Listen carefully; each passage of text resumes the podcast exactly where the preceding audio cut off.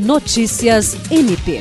Os profissionais de psicologia do Ministério Público do Estado do Acre participaram na última semana da oficina Gestão Integral e Gerenciamento de Risco, Emergências e Desastres, realizada pelo Conselho Regional de Psicologia da 24ª Região, Seção Acre, em Rio Branco.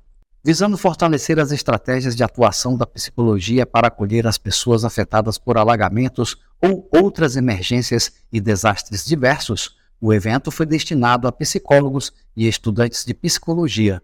A oficina foi ministrada pela especialista em emergências e desastres Magali Silva.